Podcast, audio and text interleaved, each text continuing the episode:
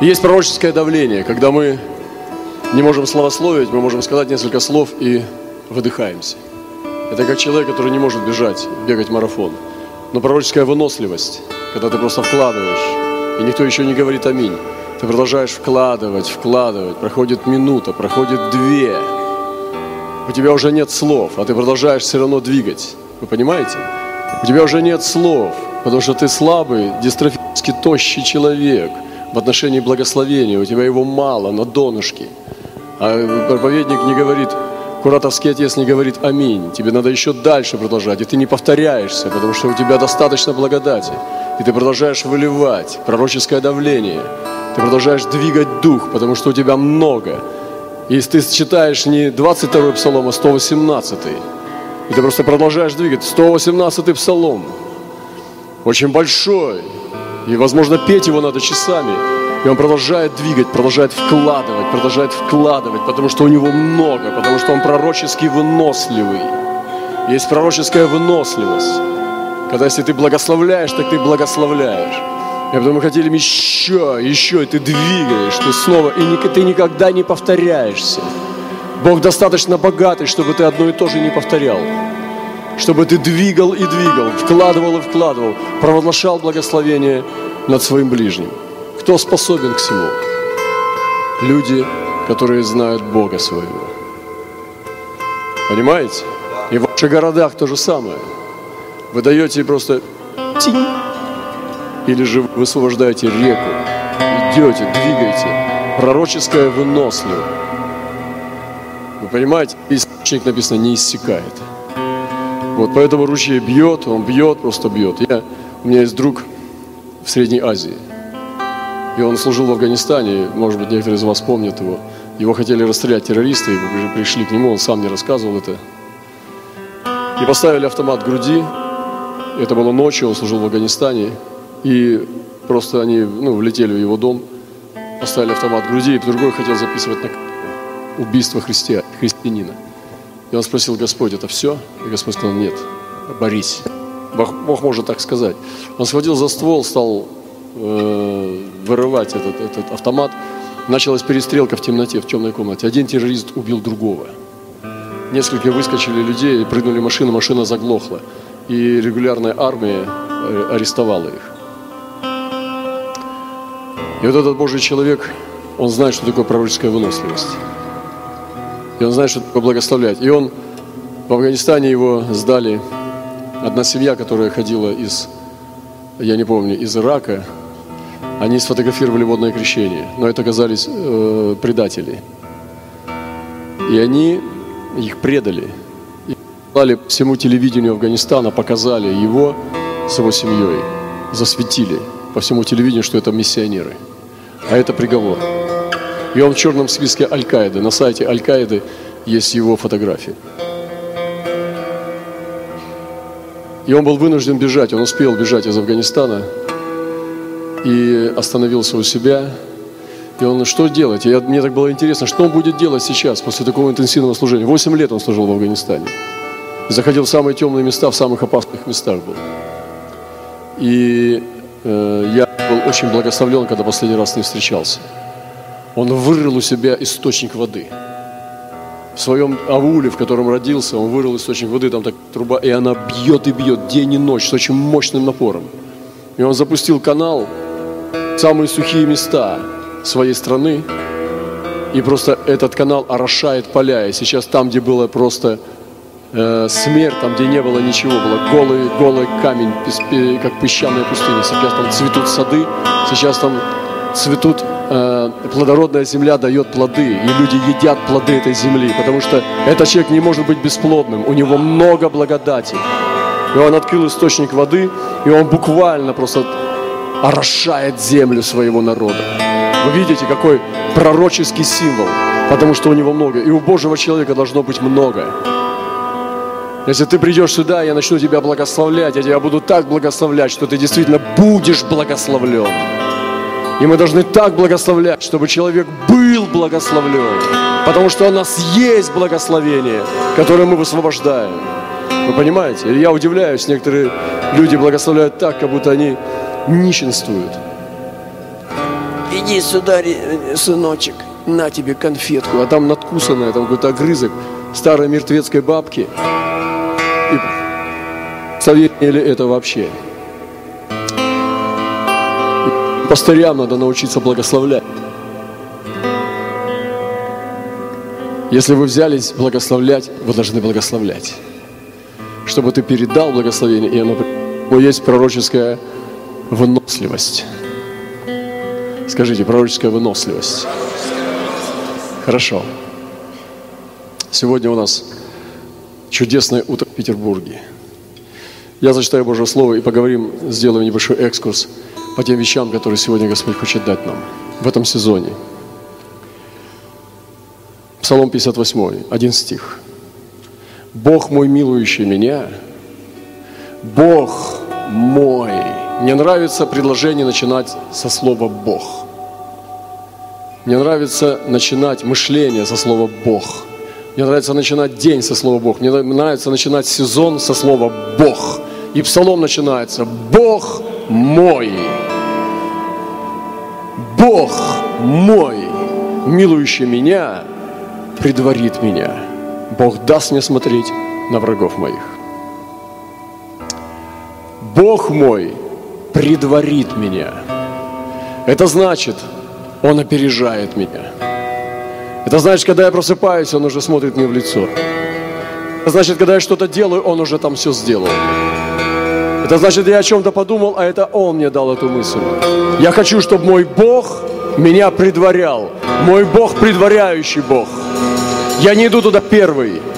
Я иду туда, где Бог уже был, где Он уже пришел. Бог, предваряющий меня. О, ты уже здесь? Да, я уже здесь.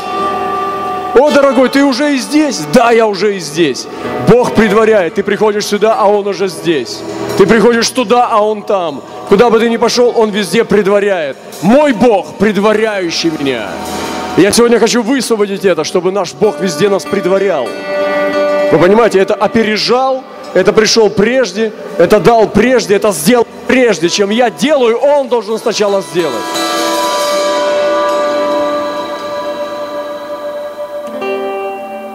Сохраняйте свою силу, не расточайте свое семя. И Писание «Пей воду из твоего водоема, текущую из твоего колодезя». Пусть не разливаются источники твои по улице, потоки под по площадям. Пусть они будут принадлежать тебе одному, не чужим с тобой ваше сиятельство. Научитесь держать сияние. Я не сказал превосходительство, я сказал сиятельство. И мы должны быть этими сиятельствами. Вы здесь? Скажи ближнему, ваше сиятельство.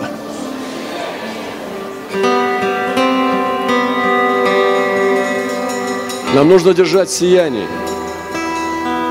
И мы здесь сегодня накапливаем. Мы сегодня здесь получаем дни, мы собрались здесь, чтобы получать. Вы знаете, как это есть такие, ну, материал, который накапливает свет, светонакопители. Чем больше он свете, тем он дольше потом светит. И, и у меня вопрос такой, сколько Моисей, интересно, держал сияние? И вот Моисей спускается с горы, жена на него напала и потускнел. Приходит народу, уже с горы спускается, заходит в шатер, нет света. Поссорились по поводу жареной картошки. Так бывает. И сейчас Финея учил, как держать сияние после богослужения, потому что он понимал, что народ Божий теряет сияние очень быстро. Ты получаешь переживание, ты получаешь славу, и ты на небесах, ты выходишь в собрание, и через полчаса ничего нету. Тебе нужно ждать следующее воскресенье. Или уезжай с конференции, но неделю ты подержал. Сколько Моисей держал сияние? Сколько времени светилось лицо Моисея? Это зависело не от того, как он не отдает – а от того, как он сконцентрирован, куда он смотрит. Это не было так, что его выдернули из розетки конденсатор, и он просто ходит и никому ничего не отдает. Да, Моисей накрывал покрывало, но мы должны научиться, чтобы нам не расточать свою силу по площадям. Нам нужно научиться хранить. Нам нужно научиться вообще духовным законам Царства Божия, чтобы Божья сила, мы могли оперировать Божьей силой. Вы понимаете? Божьей премудростью. Это не так, что мы можем расточать. Говорит Писание, пей воду из твоего водоема и текущую из твоего колодца. Бог дал нам колодец, тихоструйные воды Силаама, и они могут напитать весь Израиль. И вы помните, как в Иерусалиме при осаде, там был тихоструйные воды Силама. Этот тихий источник. Да, там, может быть, надо было стоять в очереди, но есть была одна вещь. И когда был, ты стоял в очереди с кувшином за своей порцией воды, была одна вещь, которая там была. Он никогда не иссякал. Можно было пить всему городу, пить, пить и пить. До тех пор, пока они не стали восхищаться бурными водами Рицина. И когда они отвратились от своего источника и стали бегать в другие места, что-то произошло. Источник стал иссякать. Он говорит, за то, что ты пренебрегаешь тихоструйными водами Силаама, находясь, находясь в покое, вы были безопасны. Но теперь придут на тебя эти воды, и нам нужно научиться пить из своего источника. Это секрет, каким образом держать сияние. Если ты пьешь из одного источника, твое сияние не будет иссякать. Вы здесь сегодня?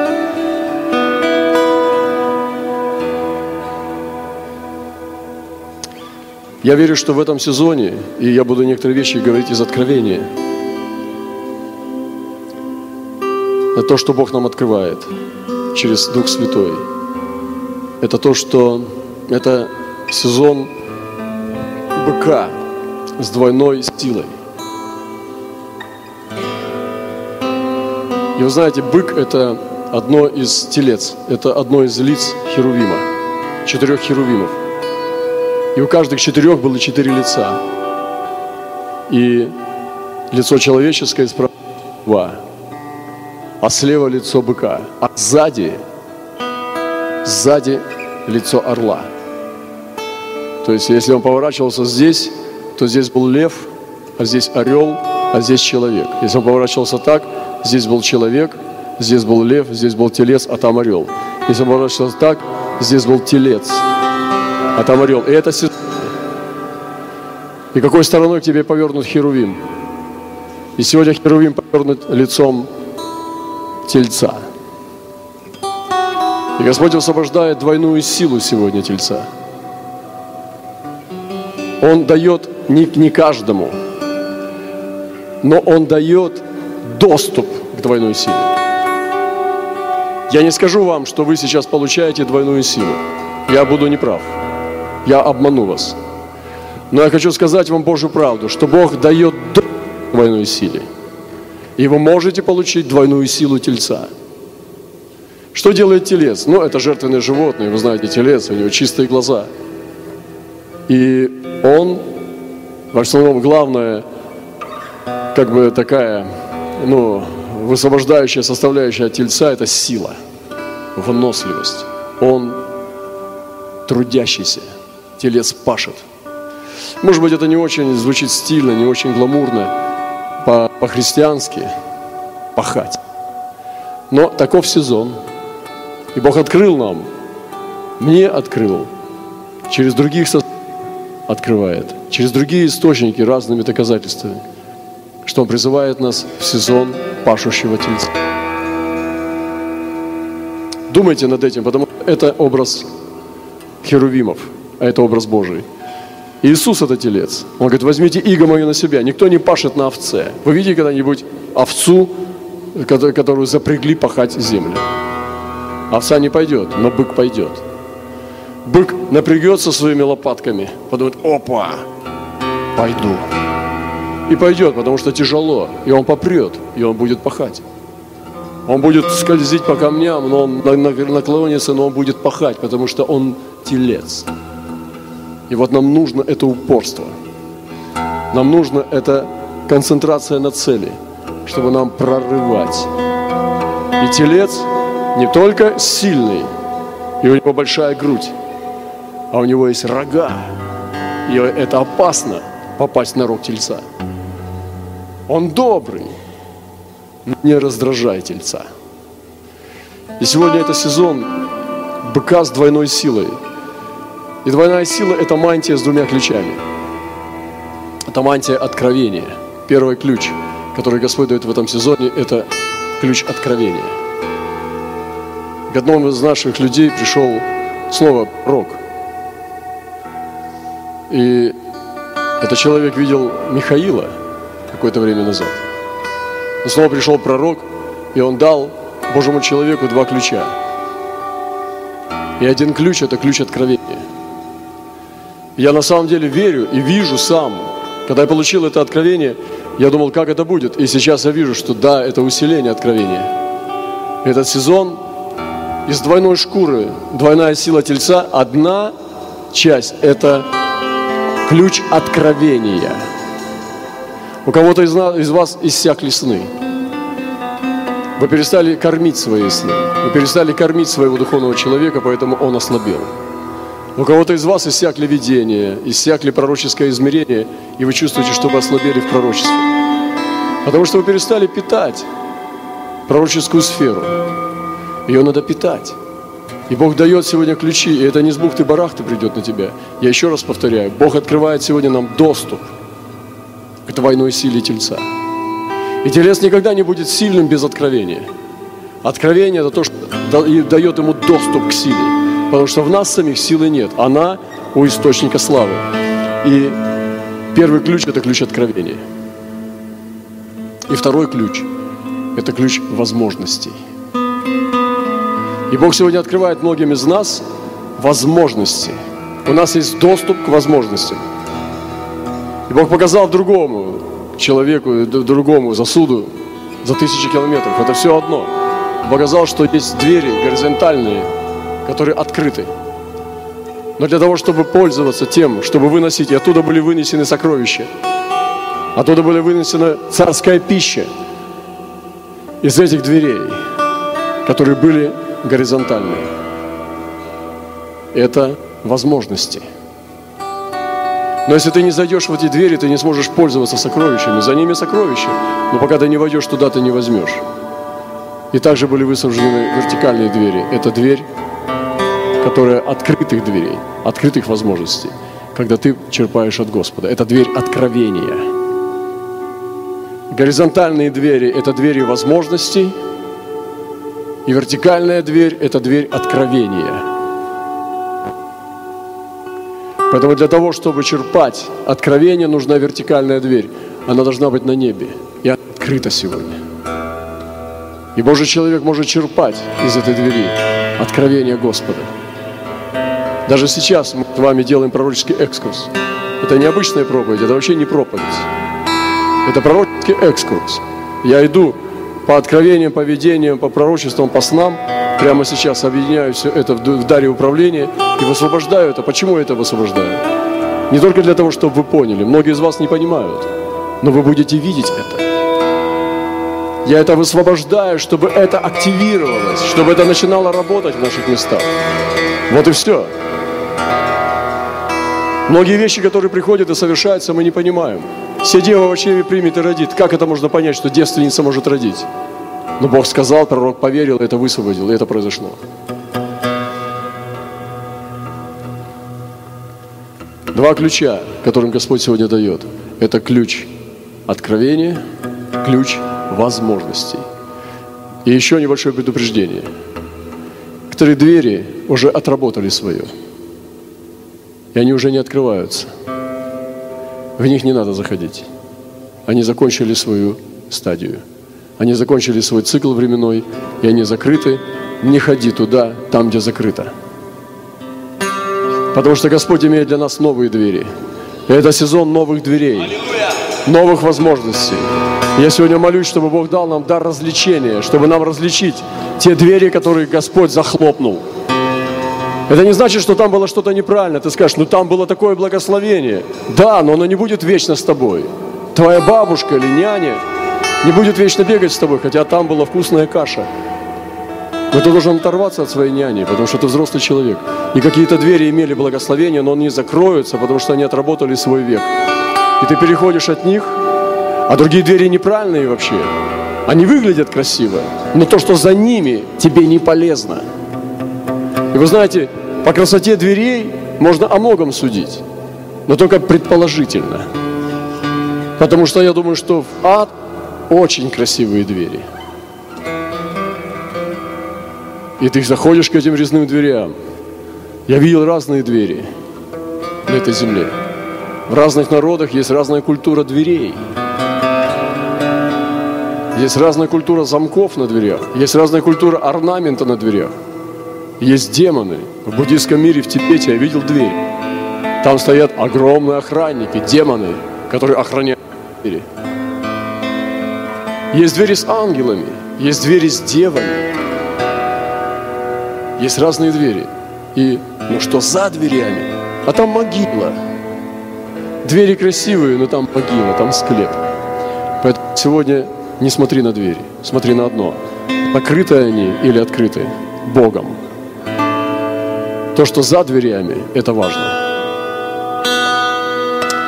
Иисус Господь.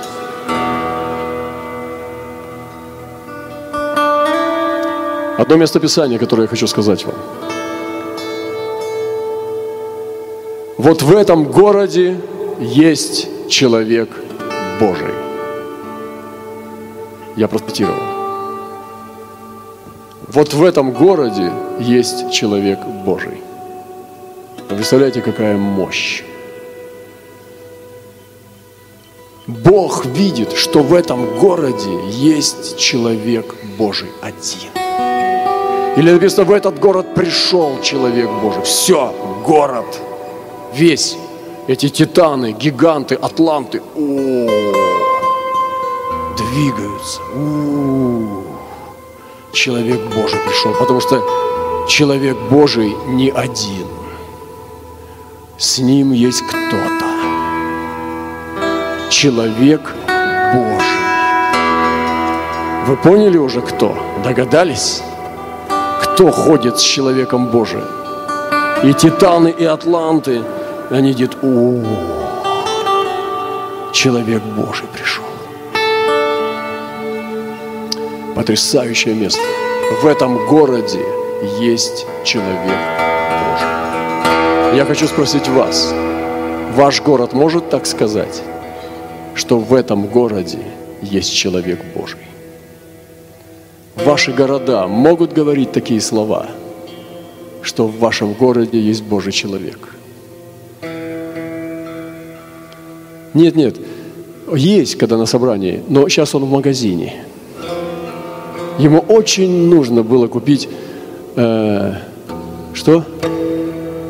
Сервелат, потому что он не любит полукопченую.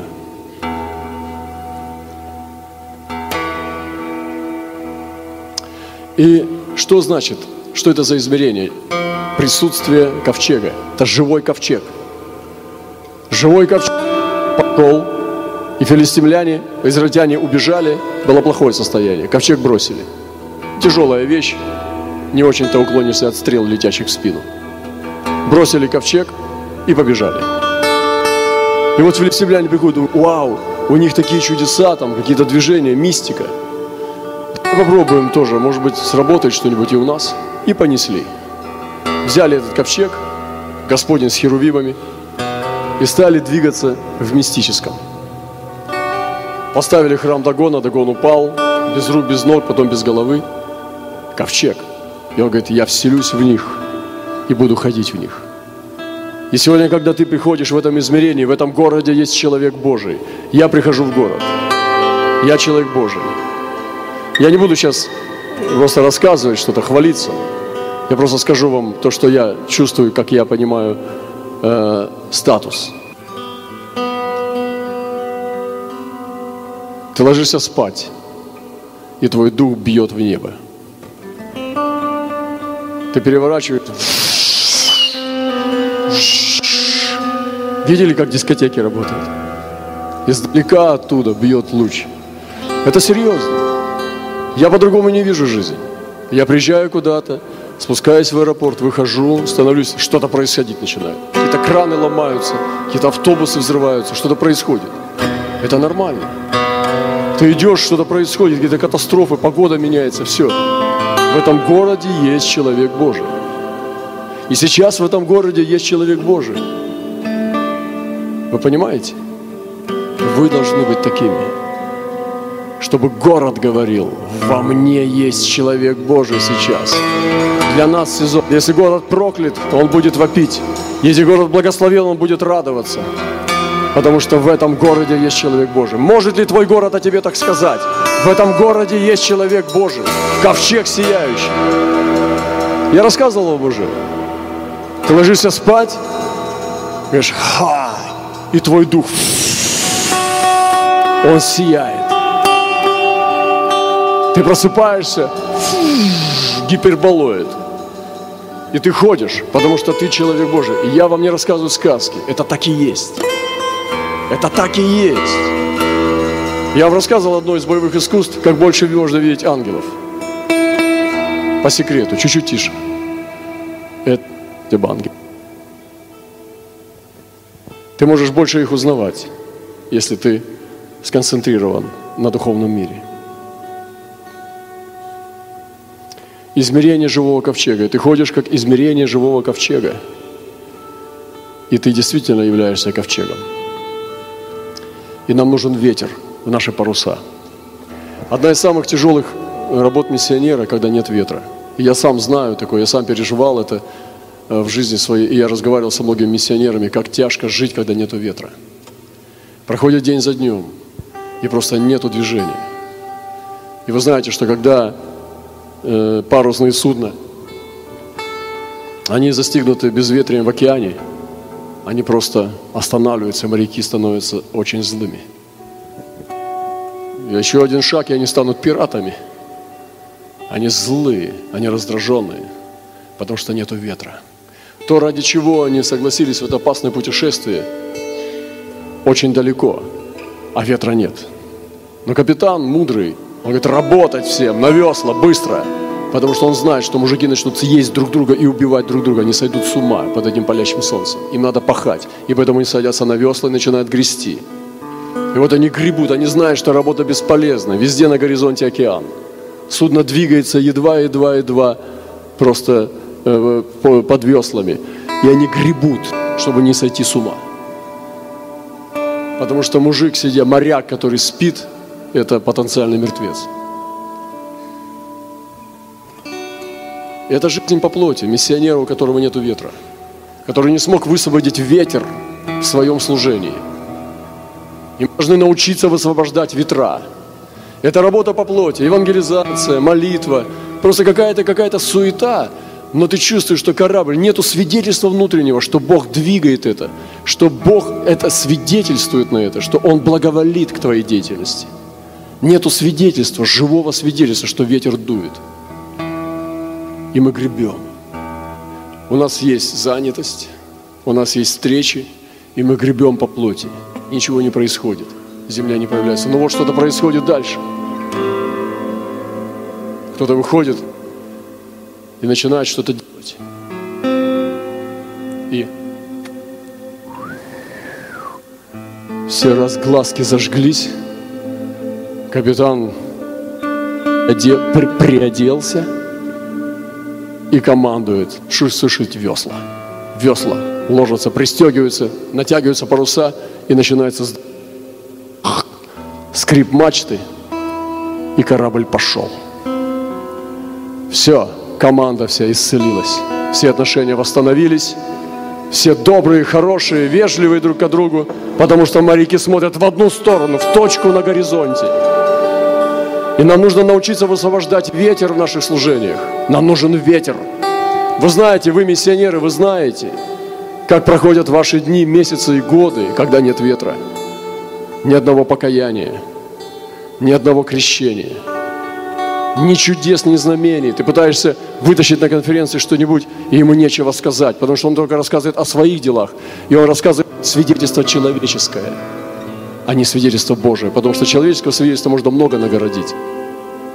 Туда и сюда, и в больницу, и инвалидам, и все это рассказывать, что он делает. А что Бог делает, ему сказать нечего, потому что нет ветра. И нам нужен сегодня ветер. И когда мы двигаемся в какие-то места, сейчас вот мы тоже делали поездки, и мы видели этот ветер. Мы говорили, сейчас были недавно в Лаосе, там, куда наша сестра поехала, и там дул ветер – мы пришли, ветер задул. Мы не знали, как его поймать, мы не знали, с какой стороны он подует, но он подул, и мы чувствовали, как в наши паруса дует ветер. Мы сейчас недавно приехали в Китай, и сестра наша, которая посвятила себя Китаю, она говорит, я первый раз пережила такой Китай, потому что там дул ветер. Она провела много времени в Китае. И она говорит, я никогда не видела такого Китая. Этот Китай открылся и распахнул свое святое святых и впустил нас туда, потому что ветер нас туда вдул. Он вдул наши корабли во внутренний город. И мы зашли туда, во внутренний город Китая. Я вам свидетельствую это со всей ответственностью. И мы назвали там у нас город есть один, Хунчун. Но это просто вообще, вот плотские города на свете не бывает. Но мы его назвали Эль Хунчунь, потому что теперь там Эль. Эль Хунчун – это Хунчун. По-моему, это город весны, что-то, я не помню. А Эль Хунчун – Бог в Хунчуне. Аминь. И поэтому ставьте приставку «Эль» к своим городам. Тогда, когда может этот город сказать, в этом городе есть человек Божий. Вы слышите? Чтобы ваши города знали вас. Поменять можно? Спасибо. Вау. Вы здесь?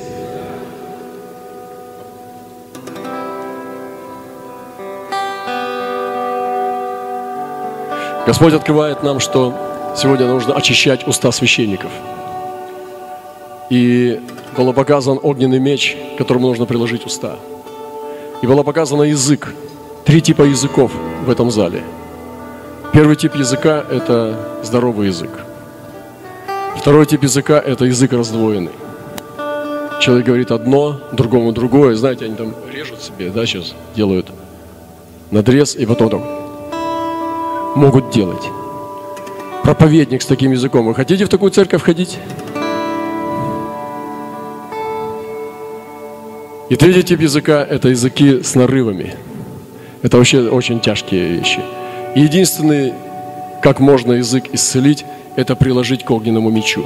И было показано, как служители, особенно священники, пастыря, прикладывают и прижигают свой язык об огненный меч – язык становится острым и более розовым, здоровым у тех, у которых был здоровый язык.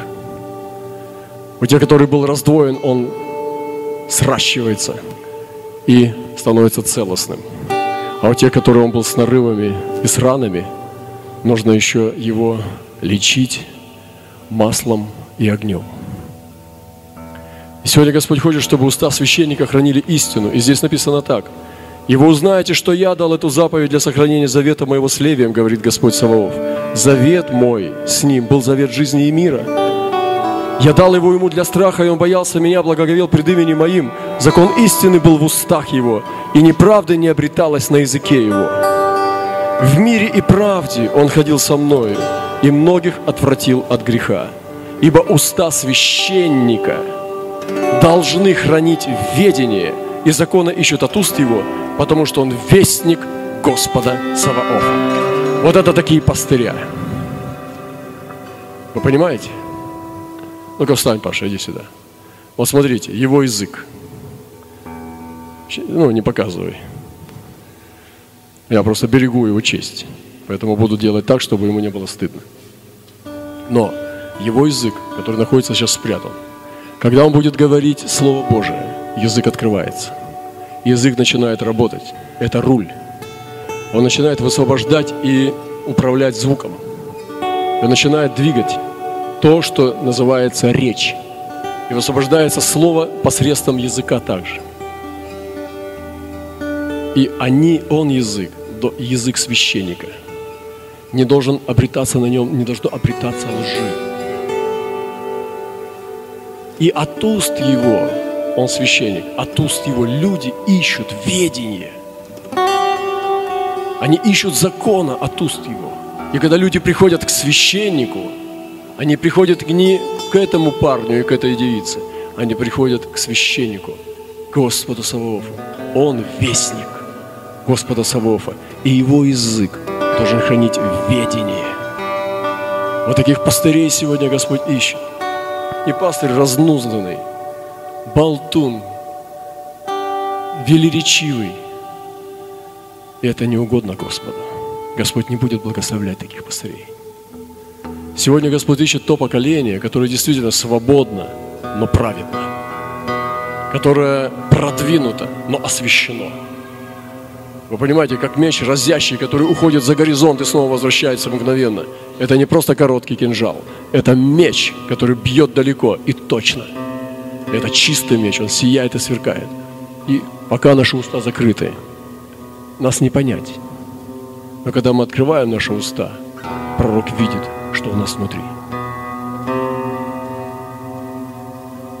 Я должен был это сказать. И подумайте об этом, как вам прижечь об меч Господень ваш язык. Ты знаешь свой язык. Твоя жена знает твой язык. Твои друзья знают твой язык. Твой язык – твой враг. Или твой язык – твое спасение. Язык. И Господь открывает нам, чтобы мы прижгли наш язык через меч, а опалите его мечом. Прижгите, чтобы зашипело. И работаете. Говоришь ли? Говори как Слово Божие. Аллилуйя! Слава нашему Господу! Хочу сказать немножко о, сезоне. Господь показал, что наши э, стратегии и наше движение, то, что мы делаем для Господа, это как боевая техника. Мы двигаем что-то, и это превращается в боевую технику. И Господь сказал, что у каждого из нас есть свое имя – и каждое имя что-то значит, но не все знают его значение. Господь сказал мне, что я Иедидия. А потом после Он сказал, что э, Иедидия значит, ну, мы читаем в Библии, что это возлюбленный Богом, но Он сказал, как Он это думает, что это сила, двойная сила быка. Я сегодня это высвобождаю здесь. Я здесь высвобождаю это измерение, потому что когда я им делюсь, это приходит на всех нас. И как он видит это, что Иедидия – это двойная сила быка. И я сегодня высвобождаю это, потому что это принадлежит нам. Потому что мы все под одной мантией. Но ты должен знать свое имя. Какое имя тебе дал Бог. И что значит твое имя.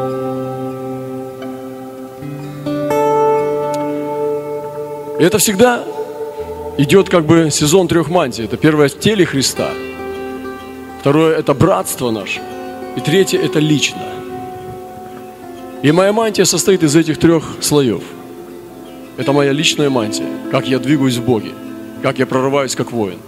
Я воин, я не мирской человек, я не светский человек, я воин. У меня есть дисциплина, я живу определенными правилами, принципами, и у меня есть свой путь, и я владею в этом пути так, как я понимаю, что мне нужно делать. У меня есть личная мантия, военная мантия – которой я двигаюсь. Это мое одеяло, моя защита, это мое утешение, это моя военная мантия. Второй слой на моей мантии – это мантия братства. И мы имеем корпоративное видение. И второй слой – это мантия братства. И мы двигаемся под мантией братства. Не пренебрегайте этой мантией. Потому что порой бывает, что наша мантия пришла в ветхое положение, и только мантия братства нас спасет. И вы знаете, о чем я говорю.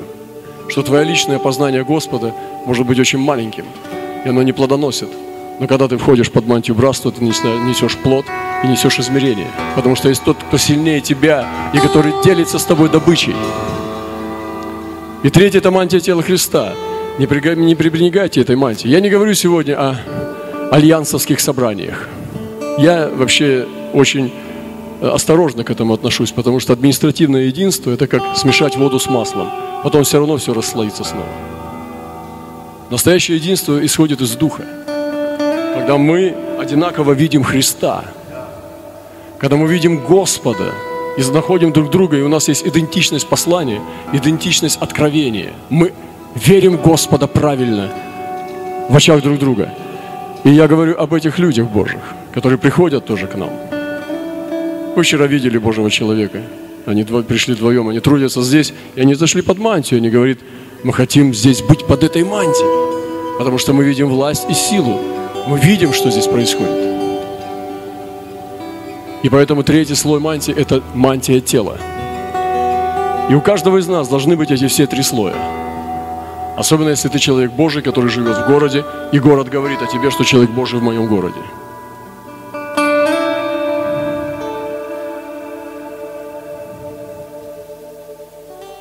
Нам нужно поймать смену сезона. Я говорил, пророк один послал нам послание, и он сказал, что вам нужен сегодня совет Господа. Я хочу сказать вам, что помните, где Навуходоносор был приговорен, и было сказано, что он повелением бодрствующих приговорен. На небесах есть бодрствующие, и на земле есть бодрствующие. И они едины, потому что они стоят в одном совете. И сегодня Господь хочет высвободить на земле советы бодрствующих – которые стоят в небесах в совете с Господом. И помните, когда и был престол, и видел пророк, и пришли духи, и пришли сыны Божьи, между ними пришел и сатана. И был совет Господа, они пришли духи, ангел и сыны Божьи, и между ними пришел живый дух, который хотел склонить Ахава. Есть советы, есть заседания Господа, где святые Божьи сосуды должны находиться. Вот такой совет Господь сегодня хочет. Это апостольский совет. Это апостольский пророческий совет. Где собираются Божьи мужи и жены, которые знают Господа, которые стоят в совете Господа. И как приятно находиться с людьми, у которых есть ведение, которые не запущенные младенцы, вечные младенцы, но которые знают Господа, которые говорят, нет, Бог не такой, нет, Бог не мог этого сказать. Бог другой, Он вот такой. И Он высвобождается знамения чудесами, какой Бог. Вы понимаете? Вот, мужи Божии, которые стоят в апостольском совете и в пророческом совете. Бог хочет высвободить эти советы. И как приятно, когда братские собрания в церквах – это люди, стоящие в совете Господа. Правда? Не суперзвезда и младенцы. Не супермудрец и младенцы. Не суперволх и младенцы а люди, которые знают Господа.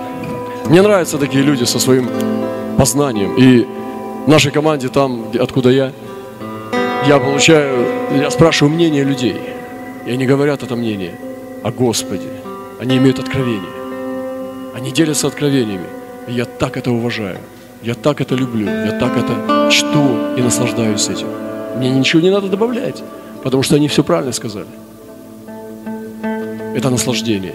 И Бог хочет сегодня поднять из церквей, из регионов людей, которые стоят в совете Господа, которые стоят на Его совете, которые советуются с Ним, они знают Его совет. Они вхожи в эту тронную комнату, которой происходит совет Господа. И пророк сказал мне, вам необходим апостольский и пророческий совет, царский совет, он называется совет царства. По-моему, здесь серьезная атмосфера. Да, держите пророческую выносливость и держите терпение, потому что Бог что-то вкладывает в нас, а кушать, кушать уже хочется.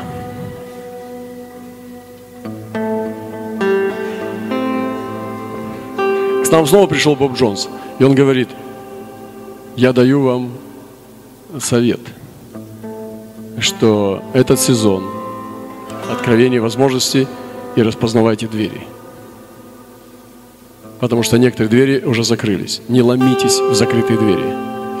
И Бог дает нам новые двери, в которые никто никогда не входил. И двери, в которые никто никогда не входил, я не думаю, что это двери Гугла – Google знает про них. Это не двери географические, это не двери в социальных структурах, это пророческие двери. Это сферы, которые еще до сих пор не искуплены, но они ждут своего искупления. Эти рабы сидят в темницах, и они ждут тех, кто зайдет в двери, в которые никто никогда не входил. Аллилуйя! Слава нашему Господу! У нас идет семинар – поймать смену сезона. У некоторых из нас меняется сезон. Знаете, как меняется сезон? Не сразу. Вот смотрите, весна меняет зиму. Уже начинается проблескивать теплое дыхание весны. Даже уже верба набухает, а потом снова мороз. Потом мороз тянется, тянется, раз вроде как весна, но верба уже набухла, уже подмерзла, но все равно набухает. И сезон всегда пересекается с другим сезоном. Что-то от прошлого сезона всегда тянется с тобой еще. А новый сезон уже неминуемо здесь. Он уже здесь. Дальновидные пророки уже чувствуют запах весны, хотя только начало января. Недальновидные чувствуют, пока зима еще прибивает спину. И мы должны поймать смену сезона. И у некоторых из нас, у многих сейчас идет как раз переходный период. Вы на пограничной зоне находитесь. У кого-то идет сейчас подъемная волна, вы набираете, сейчас будете набирать высоту, но вы еще идете по горизонтали. Вас еще не захватывает давление, но скоро начнется набор высоты. И нам нужно поймать смену сезона, прочувствовать и понимать, какой сезон меняет какой. Вот у меня лично сейчас конкретно, вот на второй прослойке мантии нашей, Господь уже дышит новым сезоном. Вы здесь, нет? Уже сейчас есть дыхание весны. Уже новый сезон здесь. Вы понимаете, он уже здесь.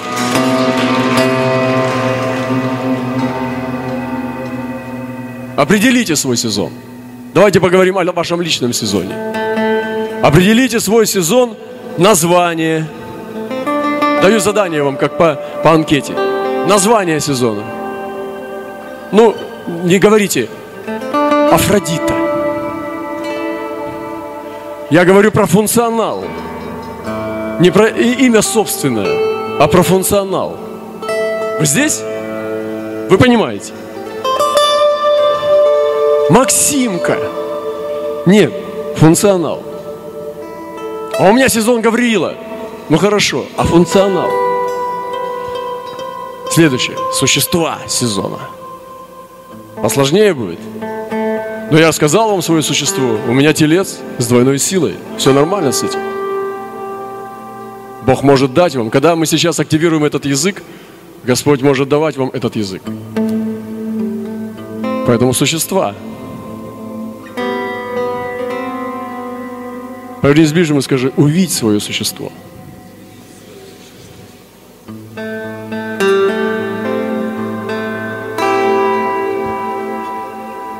приходящий новый сезон. Какие временные рамки сезона? У сезона есть временные рамки.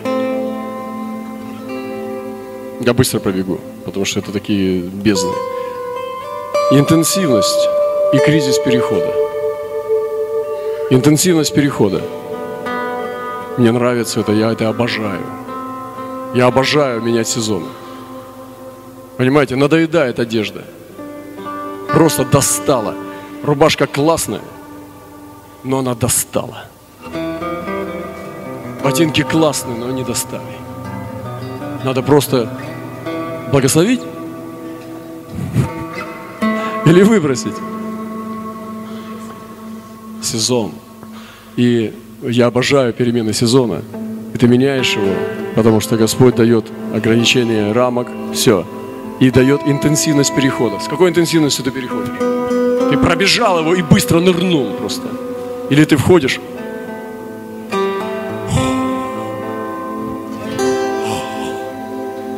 Знаете, некоторые так купаются, братья, это жесть. Я очень, ну, как бы презираю такой подход. Мне кажется, котенок, помните руку? Входят в сезон. Сезон войны.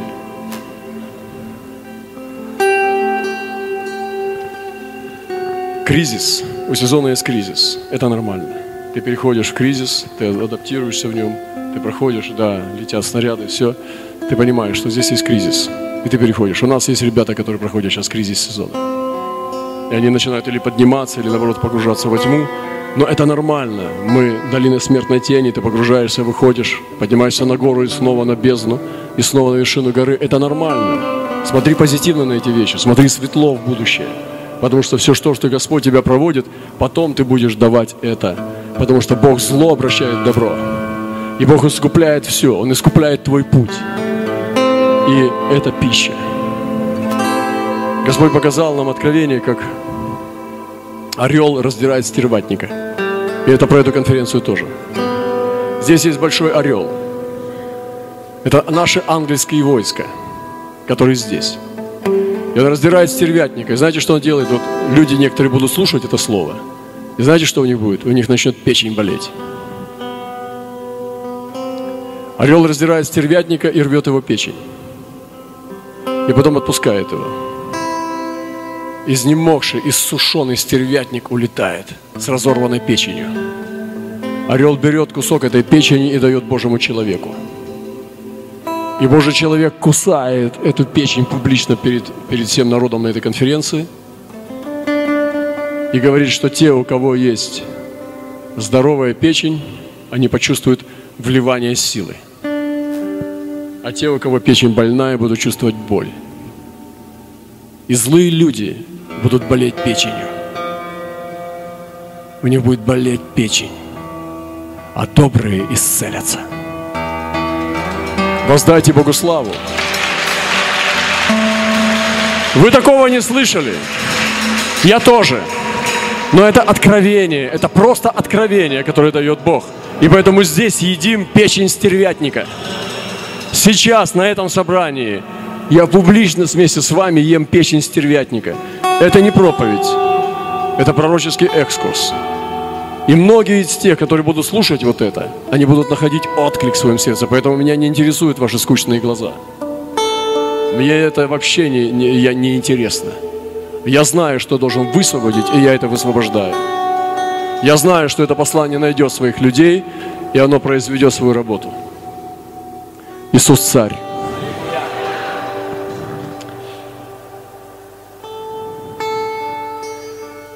Вход и обладание в новом сезоне. Мы должны войти и возобладать. Вход и обладание в новом сезоне. О, как я это люблю! Хорошо, я буду заканчивать. Последнее. Нам нужно искать и высвобождать свидетельство Божие. Когда Бог свидетельствует. Помните, Прежде чем Енох взял был на небо, Бог засвидетельствовал ему, что он угодил Богу. Есть свидетельство человеческое, есть свидетельство Божие, но свидетельство Божие больше. И когда мы приходим в какой-то город, или приходим на миссию, или в народ, мы должны найти Божье свидетельство. Я всегда нахожусь в поиске Божьего свидетельства. Я скучаю, зеваю, сплю в машинах. Люди удивляются, почему я сплю. Мы едем, слушаю, что-то там такое, тишина странная. Они раз начинают говорить, а брат Роман спит просто в машине. И я помню, что Иисус спал на корме. Я думаю, да, Иисус, ты спал, я тоже буду спать. И я думаю, брат Роман спит. Потому что мне скучно. Скучище невыносимое. Когда нету Божьего свидетельства. Какая-то болтовня, там все убаюкивает, убаюкивает, там то сделал, этот сделал, там то, то, все, там все. Думаю, я...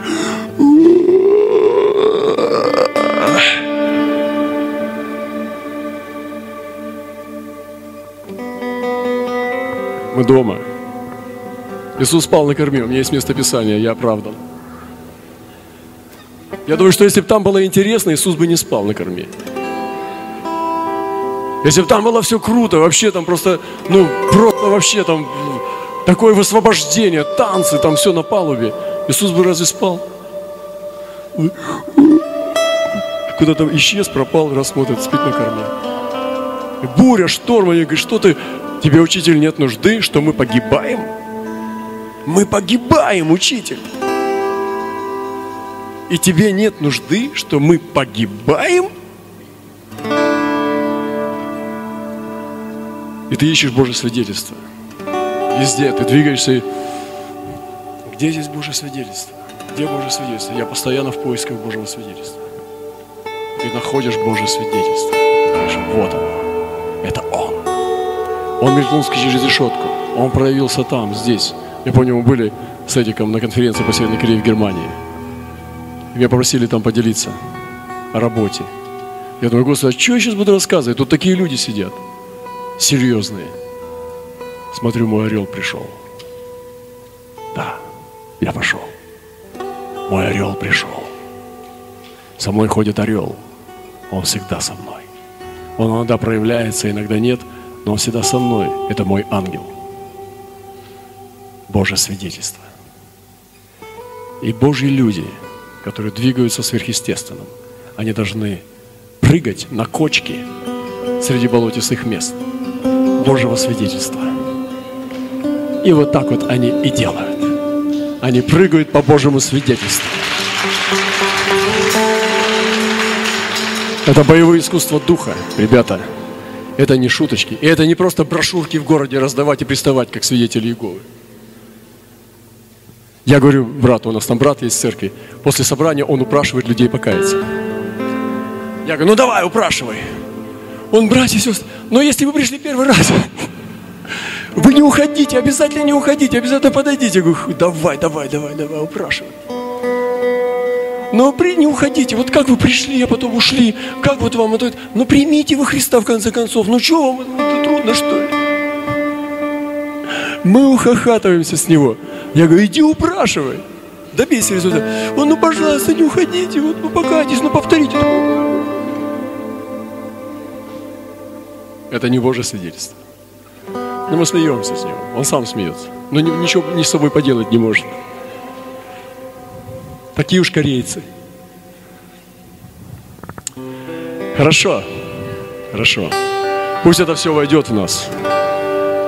И мы сейчас здесь также имеем. Здесь есть несколько человек, Божьих людей. Здесь есть Божьи дети, но есть Божьи человеки, которые сейчас, как маленькие львы, зевают, и все трясется. Внутренность вся дрожит, потому что у них идет гул просто из чрева. И мы сейчас будем молиться в духе. Мы будем обретать эту силу и измерение. Пусть все сезоны поменяются. Пусть придет на нас мантия двойного, двойной силы быка. Пусть на нас придет это измерение новых сезонов, переходов. Пусть захлопнутся двери и сдохнут, которые не от Бога. Пусть откроются новые двери, те, куда мы никогда не входили. Пусть все те вещи, которые мы здесь перечисляли, они придут на нашу жизнь. Потому что это благословение. И, пожалуйста, пожрите сырой печени стервятника. Давайте мы встанем и будем молиться.